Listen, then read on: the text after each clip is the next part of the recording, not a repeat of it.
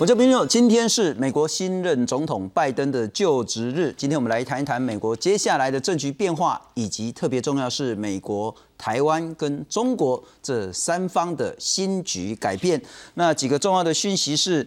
当然呢，在这两天呢，新任的国务卿布林肯呢，他也谈到说，对台湾呢，美国不管是民主党或共和党，都有所谓的长期而坚定的承诺。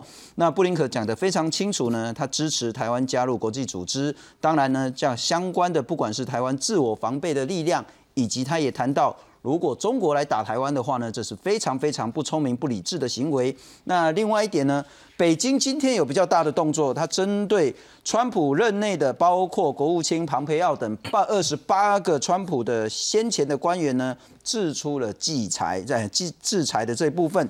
那对台湾来讲呢，比较重要的是，台美断交以来。现任的台湾驻美国的代表，那你角度应该讲大使了哈。现任的台湾驻美国大使肖美琴呢，正式受邀参加了今天拜登的就职典礼。这当然在美台的关系上有重要的意义。今天来好好谈这个题目。当然说啊，给你开普攻击的疫情的部分，非常感谢。今天台湾没有任何的本土病例了哈，所以今天来关心美国，介绍两位特别来宾。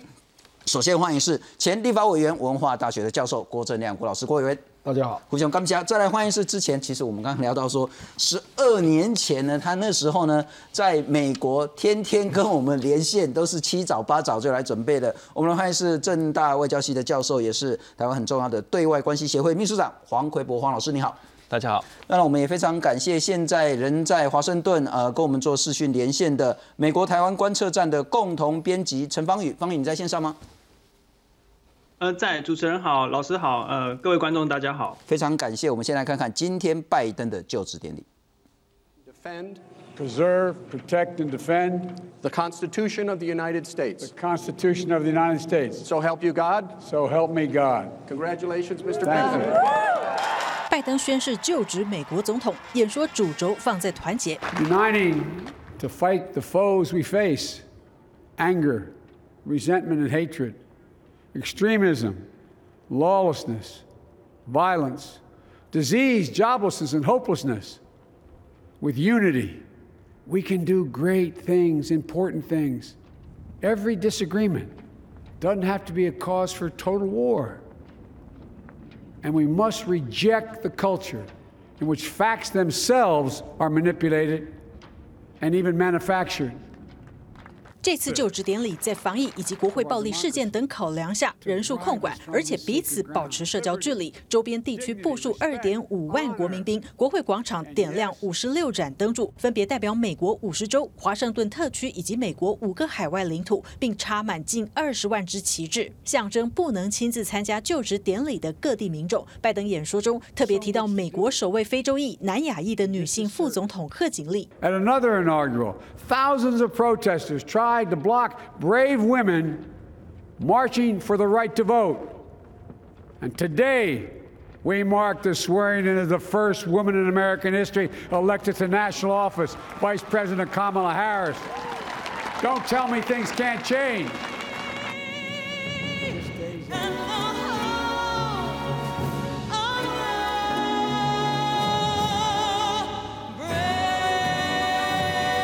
美国知名歌手 Lady Gaga 献唱国歌，而在拜登夫人的推荐下，原本跟拜登同样有口疾问题的二十二岁非裔女诗人高尔曼，在就职典礼上朗读为拜登创作的诗。The loss we carry a sea we must wade. We've braved the belly of the beast. 拜登宣誓之后，与副总统贺锦丽前往阿灵顿国家公墓向阵亡将士献花圈致意。前总统奥巴马、小布希、克林顿均一同前往。公视新闻黄韵玲编译。来，委员，我先请教你了哈，就是说今天拜登的演讲就职呢，到底是如何？我们来看看，很快看一下了哈。啊，讲到民主是珍贵的，不过他其实谈到很多都是理念的，最重要就是团结美国，对，全民总统，大概就这两个概念了哈。啊，其实很多人看到过，哦，其实公调北外很有高度，所以美国可以因此而稍微弭平那个分裂对立嘛。其实全美国是一致赞扬，包括福斯新闻都说是他们看过最好的演讲。最好的演讲，那他们当然用了一个词了，说这个有点像布道啊，那也有这样精神激励讲话啊。可是就是这个时候，你刚经过一个创痛嘛，总是要有这个仪式过程啊。是，那拜登基本上连共和党人都这样称呼他了，比如说那个 CAR OFF，、那个是很很共和党的竞选员，说这个一看就是正宗的拜登的真诚版本啊，就他很真诚的把美国的问题讲出来啊。不过就是说他也没有那么多时间可以讲他的对策了。可是他有列举出美国几个，比如我我大概整理到有六大议题这样，是那都讲的，他美国面对的这个挑战是很大啊。那当然就是民主被挑战嘛啊，然后种族不平等嘛啊，然后包括国会被冲冲击啊。那美国的世界的角色，他也认为川普四年造成削弱啊，是他都讲了啊。那也说疫情啊、经济啦、都有一些创伤。那他就说他希望，他说他绝对会当全美国人的总统，他绝对不会偏偏一边啊。那就举出这样的一种道德的高度了，然后呼吁大家要团结了啊。然后说你们如果不听过我这样的讲话，或者听过我向你说明政策之后，你还是不支持我，那这个就是民主的真谛啊。你可以不选我啊，是。我觉得他讲的非常的坦诚呐、所以美国的大概普遍都是赞扬的。但是我们如果回顾两个礼拜前美国众议院被攻进去的时候，那个时候包括您、包括汪浩、汪老师等等的，在这个节目上也谈到说，很可能拜登一上任注定要跛脚，这个问题还是这样吗？我跟你讲啊，今天 NBC 也做了一个民调哈，共和党到现在还是有百分之七十八的人对他是反对的，嗯，支持者啊，支持者。那当然还是有很多人认为他是不正当当选的啦啊。那这个论调其实坦白说，你要去弥补，要短期内是不容易的啦。嗯哼。那我们上次讲到说，那个跛脚就有很多现实的理由了啦啊，包括比如说他国会两院都是脆弱过半嘛，是那还有三个众议员要入阁啊，哦那他两百二十二席再减掉三，就只剩下两两百一十九。那共和党加无党籍是两百一十二，只差七席，因为民主党是少九席嘛啊。不正当当选的争议，真的会如影随形，在拜登今天就职典礼之后，还是一个那还么大的议题吗？你去想一想啊，川普在主流媒体这样的打压之下，他民调还有三十四。事实上，我们如果从政治学的角度要解读川普这三十四啊，你不能够说他是历史新低啊，你不能这样解释。你应该把它解释成说，经过国会冲击，经过主流媒体这样打压，他竟然还有三十四。那这三十四就是表示就是真心就是坚定相信川普的人嘛。嗯哼。那这个三十四趴，你认为川普会怎么去把它组织起来？是我相信川普，因为他光是选举诉讼，他也募了两亿美元嘛，对不对啊？所以他也认为媒体不公嘛。嗯哼所以我认为川普再隔几天嘛，他现在先回去佛罗里达做一个休整啊。那接下来一定会有一些政治作为的啦，包括成立媒体平台啦，是或者是去整合这些保守派共和党的一些朋友们啦。那因为拜登所面对的问题，坦白说哈，没有一个问题是简单的啦。事实上，他现在提出的所有的政策跟预算案，共和党都有坚定反对的部分。了解。换句话说，尽管今天拜登提出来一个非常有高度，其实还蛮感人的，对，甚至还蛮完美的一场演说。这个是 day one，day one 第一天。很显然，说要团结美国，说要消弭这个分裂对立，恐怕是很困难。我再请教一下黄老师了哈。拜登之后，美国真的能够有一个很新的局势出来吗？对这个新啊，看你怎么看啊。我我举例来讲，一个新的局势可能是什么？就是美国施政的可预测性大幅增加。嗯哼，以前川普在台上的时候，我们其实有时候讨论都会开玩笑，包括美国人自己哦。他说，川普他的可预测性呢，就是他一定不可预测。了解。那现在拜登上来，他的可预测性就是他一定可预测可预测。换句话说，这是不是一个新局？对啊，经过四年的混乱、不可预测，现在慢慢回到可预测。你也可以说它是旧，但是呢，跟过去四年比，它又是一个美国的新局面了。是。那另外你可以看到，因为可预测性变高了，所以呢，理论上来讲，川普呃，对不起，拜登啊，他也讲说他是一个负责的总统，他要对全民负责。刚刚郭委员讲嘛，他要做全民总统嘛，而且呢，他希望大家有礼貌。换句话说，他其实很多，你不要看他这一篇好像讲的都是非常冠冕堂皇啊，然后很正道，他很多东西他其实暗指他前一任很没礼貌。对啊，对，你要这样反过来看，你就知道其实拜登对这是有所不满，但是他是用非常委婉的方式，甚至非常间接的方式、隐晦的方式，告诉你说，我对前面的总统其实我不是那么喜欢，是我希望大家回到我们美国过去那样的一个美国政治。嗯哼，啊，我觉得他这样讲，他他他的努力我们可以看一看了，看美国会不会回到过去的状况。但是我觉得我们还可以看美国一个新啊，就是它其其实是一个分裂的新局，它是新局，但是它绝对分裂。刚才郭委员讲百分之三十四，我非常同意啊。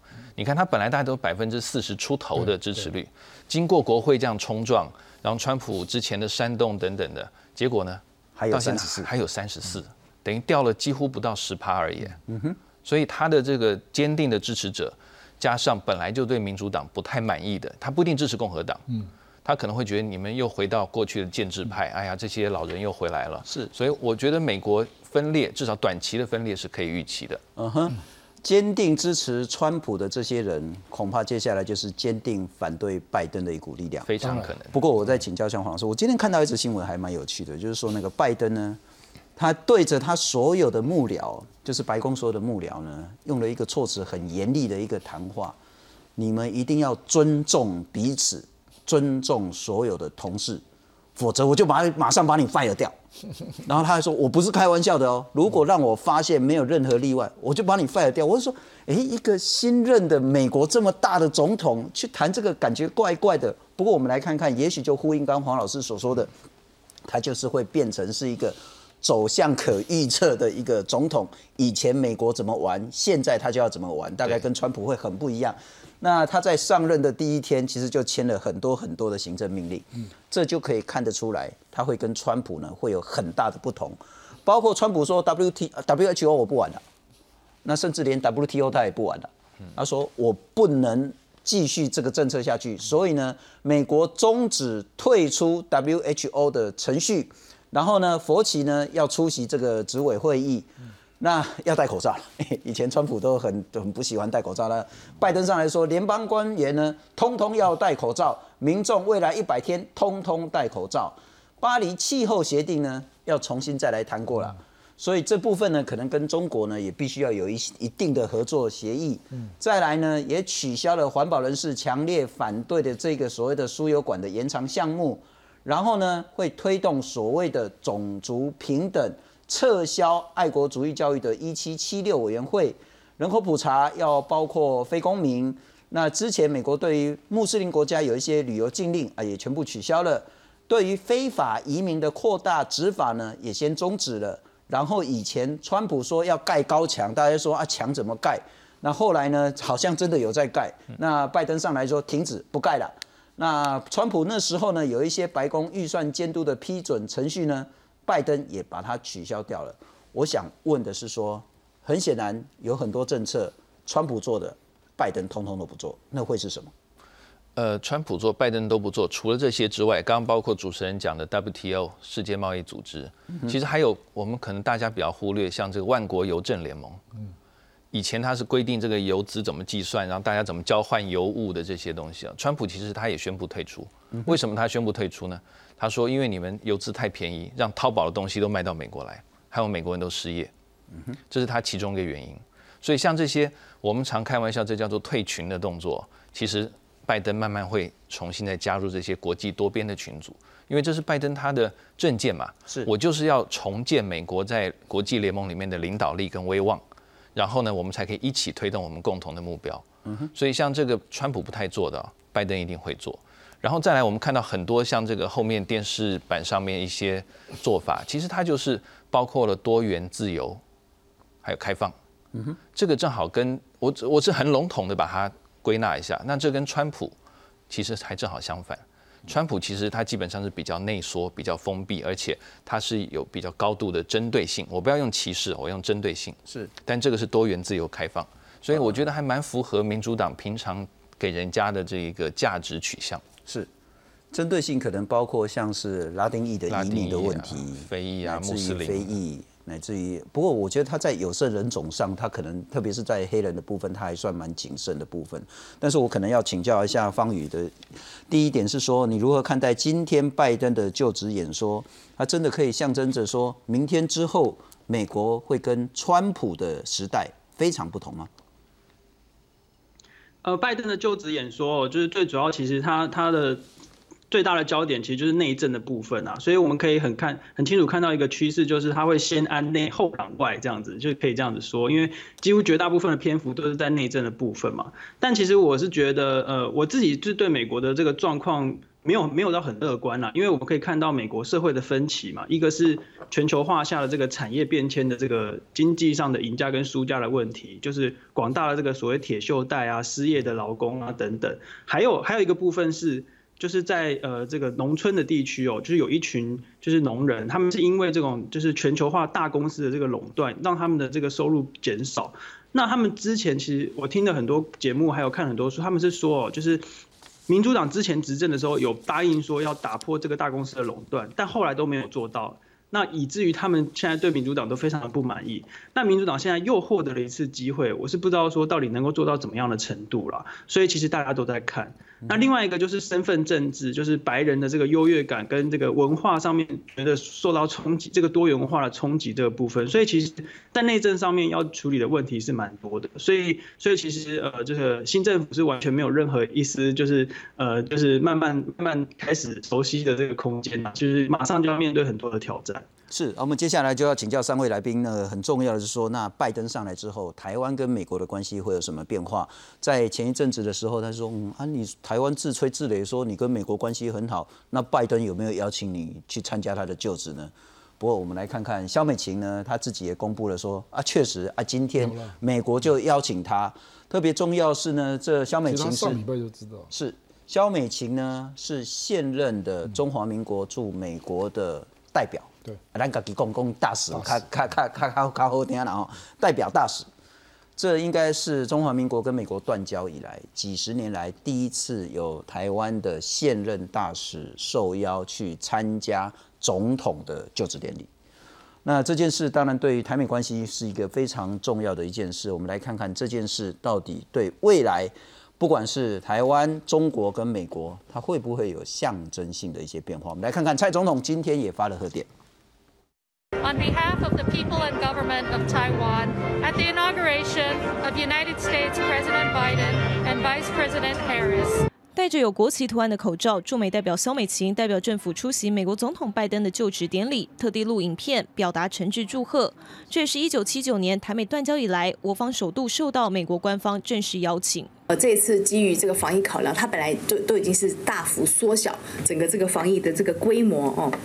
所以，对我们这个驻美代表处，他可以这样正式的收到这个筹备委员会的一个正式的一个邀请函哦，然后进入到里面，跟其他宾客一样出席哦，我们呃很感谢。由于以往我方驻美代表处都是透过国会议员拿到门票，这一次则是筹办委员会正式的受邀，而且比照国会议员跟外交使节团可以携带一人出席。参议院外委会主席李契也在推文证实，这一次是筹委会建议拜登行政团队邀请出席，具有正面意义。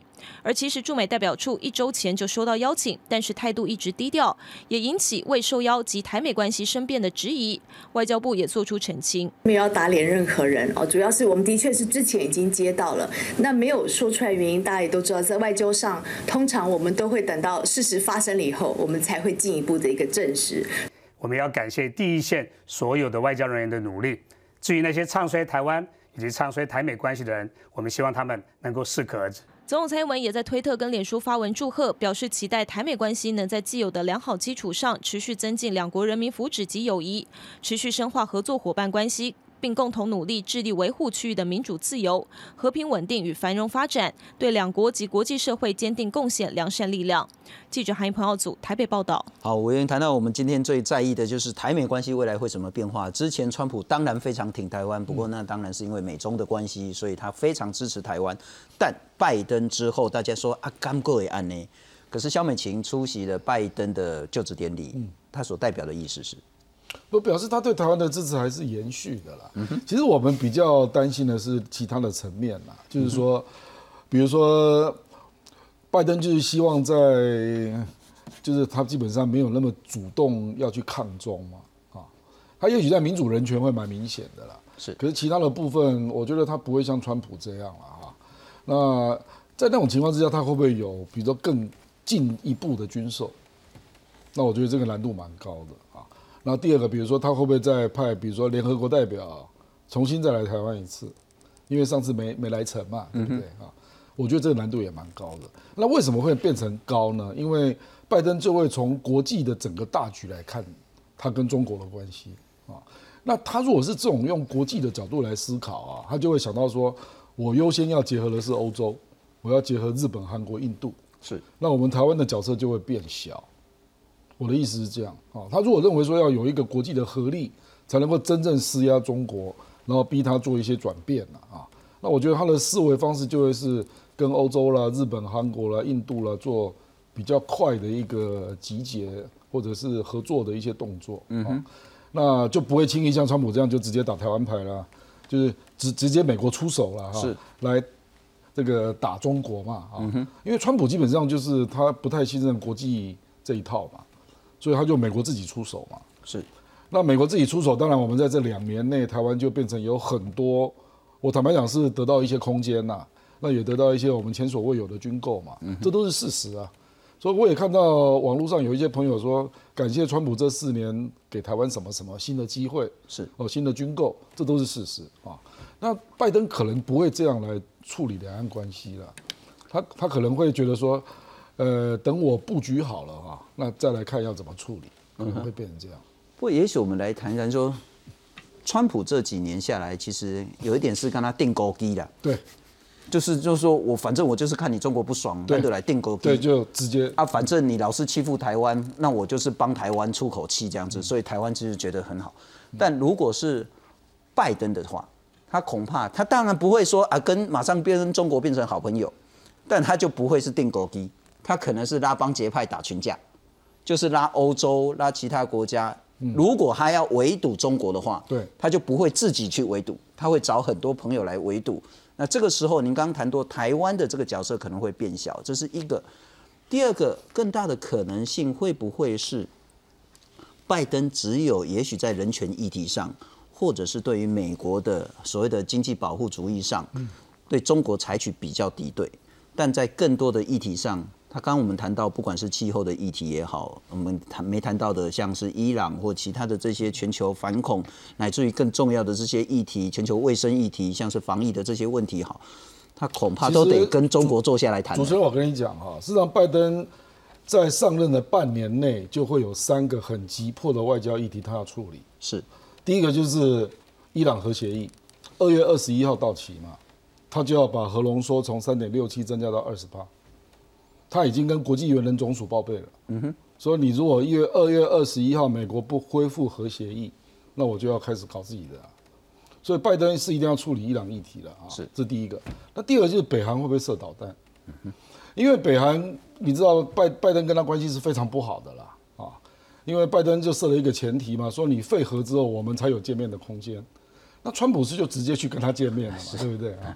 所以北韩的议题，拜登也要头痛，而且我们可能要观察未来这一个月，搞不好北韩会射飞弹哦。还有第三个议题就是俄罗斯骇客，已经发生了，是，就美国不是有一些能源机构已经被害了吗？所以我的意思是说，很很摆在拜登面前的是伊朗、北韩、俄罗斯，这已经发生的，而这三个中国都很重要。呃，我们不能说俄罗斯重要，可是北韩跟伊朗、中国显然都是重要重要的背后力量嘛，啊，那这里就牵扯到一个问题，就拜登他可能没有时间在前六个月去处理中国了，他没有时间了，是。他要先处理伊朗，要处理北韩，要处理俄罗斯的骇客，而且民主党本来就对俄罗俄罗斯比较长期就比较有意见嘛，是，他也认为他是最大的对手等等啊，那可是。就就您刚刚所讲的，你讲的很对啊，就是说，当你处理伊朗，当你处理北韩的时候，那中国的筹码就出现。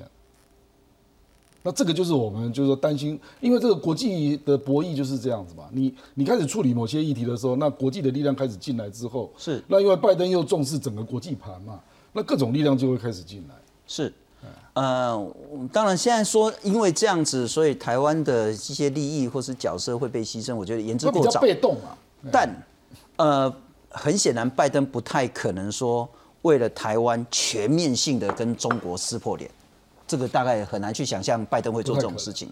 不过我们来看看了哈，当然因为这其实那个美中台三方关系都还是所谓的那个三个公报台美关那个台湾关系法框住的。那布林肯新任的国务卿呢，他之前谈得很清楚，说支持台湾参加国际，也支持台湾自我防卫。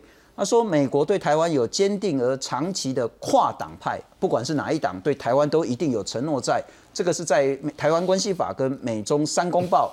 这都是很明确的，确保台湾要有能力自我防卫。如果中国中共用武力犯台的话，那会是严重的错误。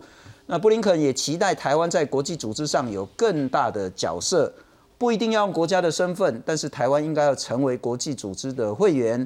那再来需要国家身份呢？那台湾呢，应该可以有其他的方式参与国际组织。如果那么一定要像是联合国？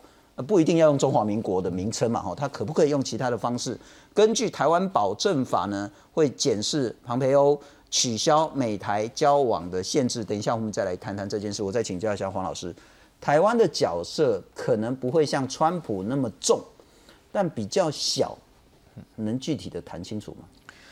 这个具体其实有点难，因为你还要这牵涉到中国大陆跟美国未来这半年一年的互动的状况。我们现在只能审慎乐观说，第一个，这个政府啊，拜登政府应该不会卖台了。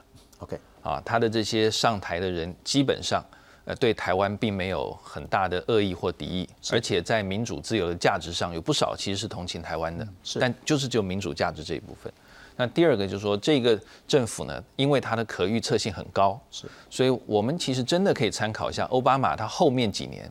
对中国大陆或对两岸的这个政策的展这个发展，你就会发现，因为这些人大部分都在奥巴马的任任期里面都做过一些这个中阶或是高阶的官位，他们现在又回来了。嗯哼，当然时空环境会改变，可是呢，他们基本上跟中国大陆打交道的这个过程，其实并没有呃，并没有因此就停下来啊。所以我会比较大胆的猜测，就是说，如果奥巴马当时怎么对我们的？现在的拜登政府可能也大致上就是这样子了，嗯哼，但是可能会有一些不同，什么？我们看看这个，像电视后后面讲，特别是说根据台湾保证法要检视美台交往的限制等等的，为什么呢？因为确实目前在国会啊，当然是旧国会啊，有很强的一股支持台湾的声音，嗯，是。那民呃这个这个民主党政府呢，他必须要考虑这些声音，特别是国会其实民主党都是脆弱的多数。所以在这样的情况之下，呃，他怎么样让国会还有一些民间对于这个不喜欢中国大陆的力量，不要变成拜登政策的一个阻碍？嗯哼。那这时候你必须要考虑，我不能一直把台湾卡在角这个角落啊，都不管它。是。所以那怎么样支持台湾呢？一个最不会冒险的方式就是，我常常讲支持台湾的民主自由，支持台湾的自由市场，支持台湾跟我的价值同盟。是。那这一个说法不是奥巴马时代没有讲过，而是说我觉得奥巴马时代不是那么常提到。现在的拜登政府可能在这一方面的频率会增加。嗯哼。好，但是除了这之外，其实你看到包括对我们国际的参与，还是不要让我们担任这个正式国际组织的这个以主权国家为主的会员嘛。是。其实跟克林顿时代一路过来，其实各位不要觉得拜登好像也打破这一点了。拜。对不起，川普，川普时代，川普其实他四年里面也没有公开提案支持我们参加任何重要国际组织，变成一个正式的会员。所以从克林顿，我们常常讲这叫“科三部”，啊，说不支持台湾独立，不支持呃呃一中一台，然后另外就是不支持台湾加入以主权国家为主体的国际组织。一九九零年代中期到现在，其实美国都一样。是，换句话说，台湾的角色其实又被制约了。而且是被大大的制约，嗯哼。但是这个说实在，我们国民可能不会有太多的感觉，因为我们已经被制约太久了，太久之后大家就觉得很习惯了啊。整个国际对我们就是这样子，所以我觉得很可悲的就是说，我们中华民国明明应该就是国际的一员。我也常常在讲说，美国就算跟我们没有邦交，他的官员为什么不能来？他可以，他官员可以去北韩，为什么不可以到中华民国？其实这是对我们更不公平。难道我们比北韩更小、更不重要？当然，北韩会导弹嘛，啊，还真的是用导弹去导弹。那可是我们这边应该要争取，就是说，美国应该要把我们的支持从口头上对于民主自由台湾、台湾的经济繁荣活力、台湾的高科技这个再往上提升，希望打破对于我们参加国际组织的部分的限制。嗯哼，那这样子的话，我觉得台湾跟美国的关系应该可以逐步、逐步、慢慢的提升。那当然，我知道中国大陆一定会有一些意见，那这个是拜登政府跟我们这边像蔡英文政府应该要去处理的。可是我只能说，呃，以我们的角度来讲，美国反正他跟中国大陆关系现在短期之内是不会恢复到过去那样的握手啊、拥抱等等的。是。那我们这边能做的，就是在不刺激北京的情况之下，尽量跟美国增进我刚刚讲那些一点一滴的实质关系，从深口头的支持慢慢进步到实质的支持，甚至可以在一些国际场合给我们来正式的行动。是。我觉得这是我们。台湾这边的期望，台湾不必然要期待拜登在也许第一年、第二年就敲锣打鼓的支持我们加入 WTO 啦，加入 WHO 啦，加入什么样的 ICAO 啦，甚至说台美就马上签了一个自由贸易协定。外交部发言人欧江安还出来讲，说今年不会争取参加 WHO，但也许我们争取是更实质的，就是譬如说在资讯、在实质有意义的国际参与的部分。在于真正的台美关系更沙里的更那种，不管是官员的直接，不需要透过什么样的压力或者是什么样的那个说服，就两边可以更直接的往来，那恐怕是台湾现阶段这一两年可以更积极做。同样问题要请教方宇，你如何看待拜登上台之后跟川普的时候呢？台美关系会有什么改变？呃，其实我的看法跟呃两位老师提到的看法是非常的相近哦。就是其实其实美美国对台湾的政策一直以来是蛮蛮稳定的啦。就是即使在川普时代，其实整个大框架其实都是非常稳定的。所以其实我们也不用太担心说啊，就是美台关系可能会不好啊，或者怎么样。其实就只是就只是可能没有像川普时代那么的高调，但是。即使是低调，我们我觉得台美关系也有很多事情可以做。那那其中一个，像刚才黄老师有提到，就是说哦，就是虽然说是欧都是很多都是奥巴马时代的这个官员，然后现在又重新担任重要位置，可是这个时空背景不一样，不一样在于说那个时候美国还没有全面的将中国认为是一个挑战，或者是甚至是一个威胁。但是像现在，他们即使是同样的一群人，他们现在大部分发言呢，都是认为说，就是中国是一个重大的挑战。那尤其是像布林肯。他甚至公开的称赞川普，就是说川普对中国的这个态度跟原则是是是美国就是应该要应该要有的这样的态度跟原则。所以说我们可以期待，就是说在这个大方向上面是不会改变。那台美关系，我觉得有一个很重要的部分是所谓的工作层级的部分。所谓工作层级，例如说我们有台美之间的全球合作框架协议，叫做 GCTF，那是奥巴马时代签订。那内容就是呃，长期以来双方会去办一些什么人权啊、教育，还有这个呃环保等等各方面的工作方、培训方。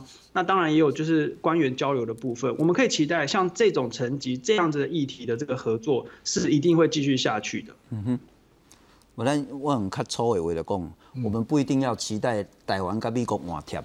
嗯，可是我们可以做的是讲，大家来泡茶啦。嗯。我们可以有更实际的、更直接的两国的往来，但你说要在所谓的国际组织上有一个很大的形式、名义上的突破，恐怕对两边来讲都会蛮辛苦的。我们再来看看，呃，之前呢，所谓的美国驻联合国的大使啊要来台湾，那突然又取消，不过那不太应该不能解读说是针对台湾，而是庞佩欧整体的所谓的那个整个美国的一些考量的部分。我们来看看。美国对台湾而言，接下来不管是大的，乃至于实际的部分，跟台湾会用什么样的形式来互动？美国总统拜登正式上任，新政府对台湾的态度受到各界的关注。新任国务卿布林肯出席参议院外委会的人事听证会，强调台湾是重要的战略议题之一。对于前国务卿庞佩奥解除美台交往限制，布林肯表示会按照台湾保证法仔细检视，也支持台湾参与国际事务。Taiwan have the ability um to defend itself against aggression. Uh, and that is a commitment that will uh, absolutely endure uh, in a in a Biden administration. 新任国防部长奥斯汀则在听证会上表示，会支持和平解决两岸议题，也会帮助台湾维持足够的自我防卫能力。Yeah, well, certainly our efforts will be uh, to ensure that we do everything to uh, make sure that China doesn't take that decision. Um, but our our support to um, Taiwan has been rock solid over the years. 原本要访问台湾的美国前驻联合国大使克拉夫特，在卸任前发表影片，内容肯定台湾的防疫成就，也批评国际组织排除台湾的做法完全无法接受，表示美国会继续协助台湾。The U.S. position on this matter enjoys universal bipartisan support, and so, even as the United States is preparing for a transition, I can speak with great confidence that the U.S. Taiwan relationship will continue to grow and strengthen. As my service comes to a close, my mission will not be complete until the people of Taiwan have a voice at the United Nations. 不过无论如何，美国跟台湾其实都是共享呃共同的价值，共同对民主的理念跟坚持。但美国跟中国会用什么样的关系？恐怕我们觉得这个是可以蛮重要的。我们来看看拜登团队如何谈谈他的印太战略跟中港台的政策。先前呢，拜登讲得很清楚，他骂中国呢压迫新疆，直接骂习近平就是个流氓，关押了一百万维吾尔族呢是种族灭绝。新任的国务卿布林肯他说呢，中国在新疆设集中营，这个叫做种族灭绝，这个用词都很重，也谴责中国侵犯香港。苏利文白宫的国家安全顾问呢，他说中国侵犯香港自由，我们呃美国应该要协助这些香港受破坏者找到避风港。布林肯他说呢，中国大规模的逮捕泛民人士是攻击主张普世权利的人。亚太关系。拜登他说呢，压制中国不会是新的冷战，可是也要避免武装的冲突。他谈到说，要强化美澳日韩联盟，加深跟印度一直到印尼的合作。Campbell，等一下我们来谈谈这一个人了哈。他说，中国不会改变系统，美国也不会撤出亚洲。那美国要让亚洲国家更明白，美国还没死，而且会活得更强劲。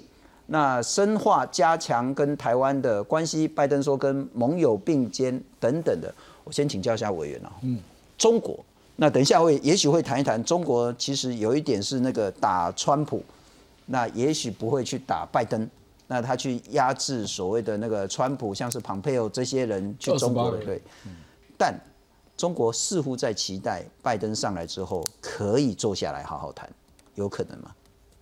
我觉得他们双方都在等对方先出手了，所以就不想第一个先出手啊。所以中国也在观望。那拜登坦白讲是在忙别的事了啊。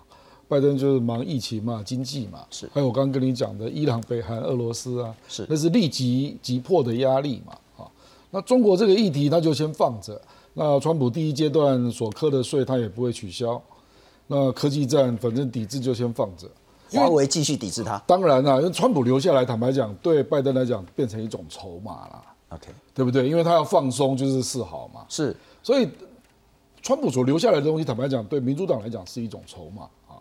那民主党的这个历史啊，坦白讲告诉我们了，他们会很强调民主、人权、价值同盟啊。嗯哼。所以拜登也讲过啊，说他当选之后就要号召一个全球的民主高峰会，他讲过这个话。那我想他主要强调的还是欧洲啦。那日本、韩国、印度嘛，啊，那因为我们没有邦交，也许你可以从第二层去参加。啊是，可是这个东西基本上还是属于比较高调的价值面。嗯哼，我们比较在乎的应该还是第三个，还有实质的外交嘛。第三个就是亚太安全啊。那这里就牵涉到拜登的一个现实上的困难呐，比如说你疫情要补贴，经济要纾困，那你又说要去推动绿绿能补贴啦。还有基础建设的扩扩张等等，嗯哼，那你怎么会有钱来搞国防呢？啊，因为坦白讲，美国的国防预算每次有那个大规模的增幅，几乎都是共和党，民主党反而都不是这样的一种倾向啊。那结果你美国现在刚好海军提出一个十年造舰计划，因为他也发现中国海军在崛起。那南海，我们知道这未来四年，拜登可能会碰到极大的冲突啊。那中国在二零一九到二零年造舰的吨位是全世界其他国家的总和啊。所以你美国怎么办？我就说我们要谈军事安全，可能这样谈会比较具体了。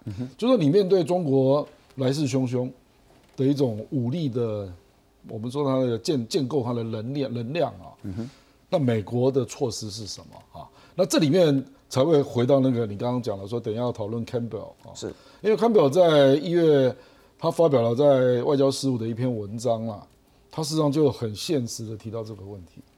他说，美国恐怕不能再寄望用航母舰队去面对中国，而是要去强化这些周边的同盟的国家了，包括日本、韩国、印度跟台湾啊，是一些部分的一些军力啊。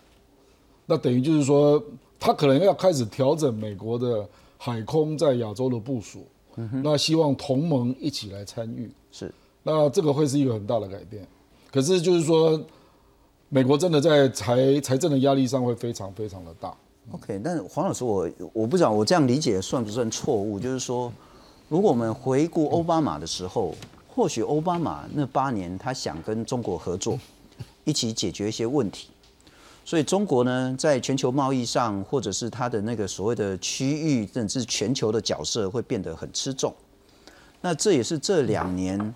美国共和党，特别是川普阵营一直在批评的，这叫绥靖主义，这叫妥协，这叫纵容，投降主义，甚至叫投降主义，把中国养成一个很可怕的巨兽之后，反噬美国，把整个美国的就业机会、美国的经济，乃至于美国在全球的重要角色，全部都吃掉了。好，那很显然，刚刚方宇讲的很清楚，就是说，现在的拜登有别于奥巴马的时候呢，是美国已经共同体认。中国是他的竞争对手，不不一定是所谓的那个敌人，然后但一定是竞争对手。那我想问的是，所谓的多边主义对于中国依然会采取所谓的严格的围堵政策吗？呃，这样讲好了啦，就是我我最近比较喜欢用一个词叫做周边国家，亚太周边国家，这个叫做亲美防陆或亲美防中，看你要怎么讲了。就是它大部分还是亲近美国的。啊，但是呢，对于中国大陆多多少少会有些提防，我觉得应该会是最近的这样一股一股态势啦。那为什么讲亲美防中或防陆？以前不讲，因为川普其实那时候你有没有发现，日本啊、韩国啊，甚至菲律宾啊等等的，很多其实跟美国会若即若离，保持一些距离。我跟你还算可以打交道，但是呢，我会防着你美国到时候又偷偷又把我卖掉，或者让我要多掏钱去。完成美国要做的事情，所以，但是现在拜登上来，我相信这些国家对于拜登政府啊，还有像这些外交事务团队，他们的信任感会增加，所以亲美的程度应该会恢复到过去奥巴马那样子。但对中国大陆确实，呃，周边的国家有不少是提防的，但是我也必须讲了，呃，他们提防的程度高或低呢，这个很难说。像我认识几个新加坡的朋友，他们就一直觉得说。呃，其实中国大陆当然是一个必须要注意的一个崛起的强权，但是也不用把它想的那么坏。但是新加坡一些部分这些做这些国际事务朋友的观点啊，那当然我们也看到了，在美国确实，我说他的国会，然后他的一些政策界对中国大陆的这个负面的印象是高的。但是我也常在讲，这些印象其实往往跟着最上面的一声号令。就可能会有所变化，了解。所以如果今天上面像，因为川普每天就讲中国、中国、中国、中国，所以下面的人顺着他的事，然后再把一些论述做出来，然后当然有些实例你也可以看得到，中国大陆对美国的威胁。嗯哼。所以呢，中国就变成一个美国当时最大的挑战，甚至最大的威胁了。是。可是现在呢，如果拜登一直讲俄罗斯、北韩、伊朗、俄罗斯、北韩、伊朗，嗯，其实中国大陆。那一种被形塑成美国最大挑战的，或者甚至最大威胁的那一个能量，一定会萎缩。是。那这个时候呢，美国的对中政策、对大陆的政策，是不是还会跟川普那时候差不多？大家都是铁板一块。哎呀，中国就是坏人。其实我个人会抱持怀疑的态度。也就是说，上面会影响下面。我再补充一个观点哦，民主党对于要不要打贸易战是分裂的。尤其是华尔街金融圈，还有跨国公司，很多是反对的哈。那拜登的团队里面，贺锦丽就是反对的，然后财政部长耶伦也是反对的。嗯哼。所以拜登会不会继续维持这个贸易战的能量？我真的是打个问号。了解。不过我刚刚本来要问委员，就是说，如果我们站在台湾或是站在比较不喜欢中国的角度，你去看川普那几年在打美中贸易，其实看得蛮开心的，因为拉中国来谈，台商回流嘛，谈一谈就打他，然后打一打就逼他再来谈，然后川普要到东西呢，好先停一下，再后再打他，那等于说那个整个美中贸易呢，中国其实是节节败退，但不必然拜登上来也会这样。可是我们来看看这件事情了哈，这个被有些人讲说这个这个人叫做亚洲沙皇，就是最主要主导未来可能主导拜登的印太事务的 Campbell。那其实他跟台湾关系也很好啦。他之前在李登辉的时候呢，针对呃李登辉针对李登辉前总统针对美日台安保启动明德小组，蔡英文是小组的成员，Campbell 呢就是美国的窗口。那 Campbell 呢担任亚太事务助理国务卿，在零九年的时候推动亚洲再平衡。小英呢之前用总统候选人的身份去访问美国演讲的时候呢，就是 Campbell 主持了。那一六年，Campbell 自己来台湾访问了，也拜会小英总统了。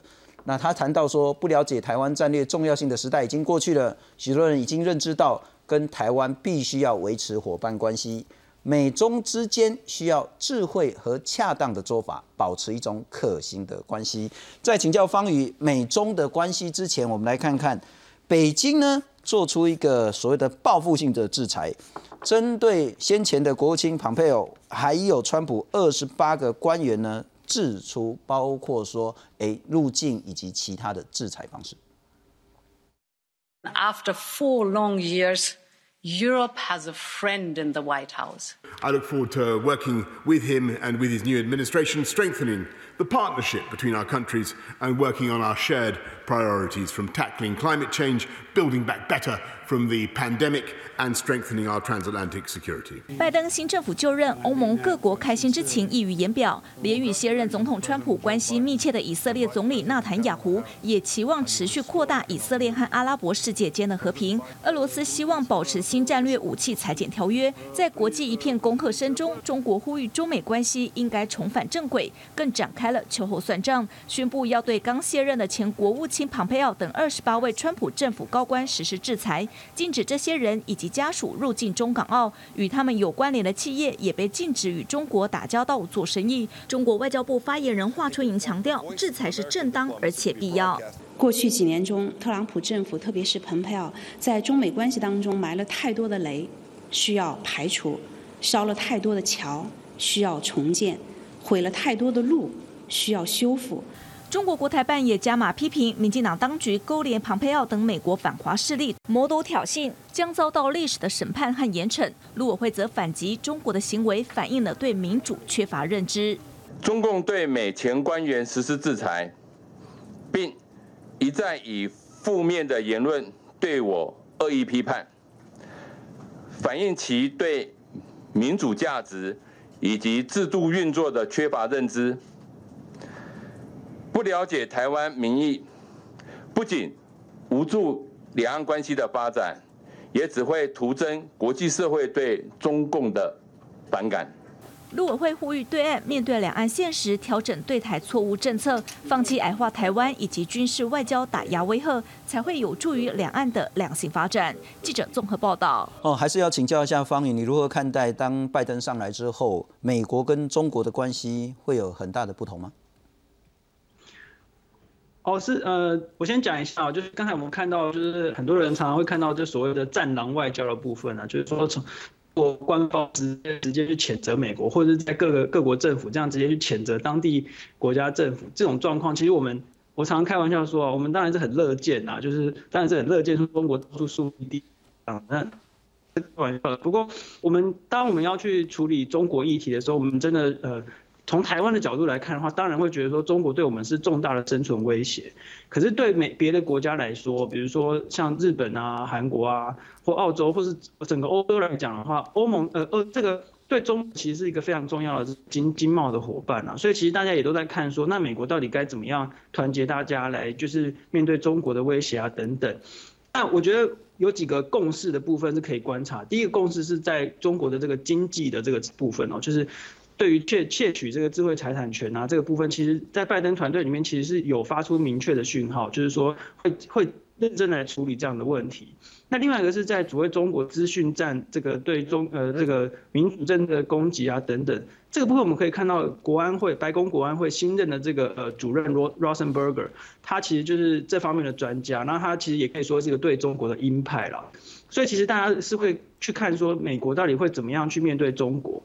那其实对各个国家来说，其实是没有。实质的本钱直接的跟中国就是的直接直接对立在对立这样子，因为其实中国的这个经济的实力啊，真的还是非常的强，所以其实大家的确是很期待或者说很很就是引颈期盼这个美国能够呃付出这个实质的这个角色这样子。所以说我觉得在呃这些议题，就是也就是说经济的议题上面，还有资讯战的议题，还有甚至像南海啊这个军事安全、自由航行的这些议题。我觉得在美国跟中国之间的关系呢，就是呃是不可能会再变得跟过去一样，就是大家都看不到这些问题的存在。那这些问题是一定会来做处理的。那在其他方面的话，就很难说到底会怎么样跟这些议题来做互动。所以我的看法是说，就是大家都在看美国到底会怎么做。是是是，非常谢谢方宇在华盛顿跟我们做视讯连线，非常感谢宁波。再请教一下委员，刚我们还没好好谈一下 Campbell。嗯。至少三个最重要的呃，负责亚太特别跟中国或台湾有关的，像是布林肯、Campbell、苏利文等等的，大概都是支台派，那大概也都是有台派，而这三个人变成白宫很重要的政策上的形成者，所以其实他们连行可以讨还乐吧。我本来就不担心民主党会 不挺台湾呐，是，主要是他对中国的那个对应的方式啊。我举例了，比如说我们讲 Campbell 啊，Campbell 那个文章他就有讲到说，我们过去期待中国经济变好，政治就会改变，这种和平演变论，那证明是错的。是，他公开这样讲啊。那他同时也批评川普说，你这个到处敲打，不止敲打中国，连盟邦都敲打，这也是错的啊。那他希望就是把盟邦给团结起来嘛啊。他从这里就讲，可是他也讲到说，拜登所处的这个时代，中国已经不是无下阿蒙了啦。他已经崛起了，有一百六十五个国家跟他是最大贸易伙伴，所以美国就会碰到困难的一些问题了。我举例啊，比如说中国去年十一月十五号才搞了 RCEP，嗯哼啊，那川普任内这四年，请问你去东南亚的那些国际组织，还有 APEC，你派的什么是什么级别去参加的？是，你给人家感觉就是不重视嘛？是。那如果说好，Campbell 他要恢复美国对他的重视度了。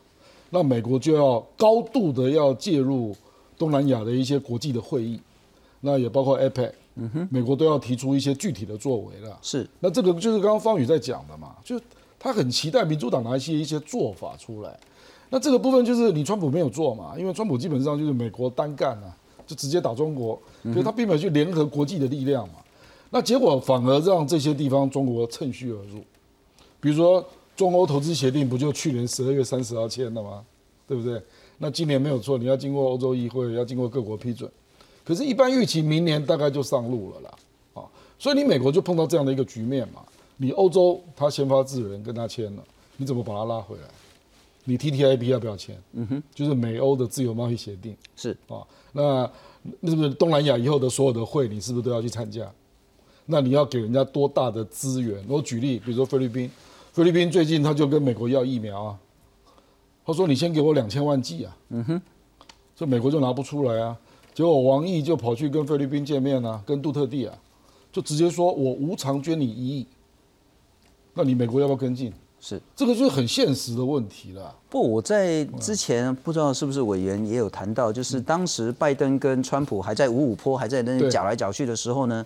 那时候包我不晓得委员是不是这样看，但至少有一些来宾他的认为是说，看起来川普呢骂中国骂得很凶，对，看起来拜登好像对中国态度不是那么那么的强硬，但他认为如果是拜登上，中国反而要更紧张，理由是拜登他是有节奏有计划的去防堵去保护美国的利益。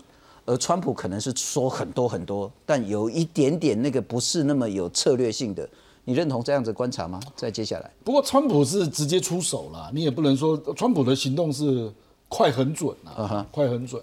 那拜登这个就给人家感觉，坦白讲，你要搞多边博弈，对不对？中国也有多边博弈，哎，OK，比如说中国也跟欧洲签了中欧投资协定啊，它有 RCEP 啊，那请问你美国有什么？你美国跟欧洲并没有 FTA，是你这跟东南亚并没有特殊的贸易协定呢。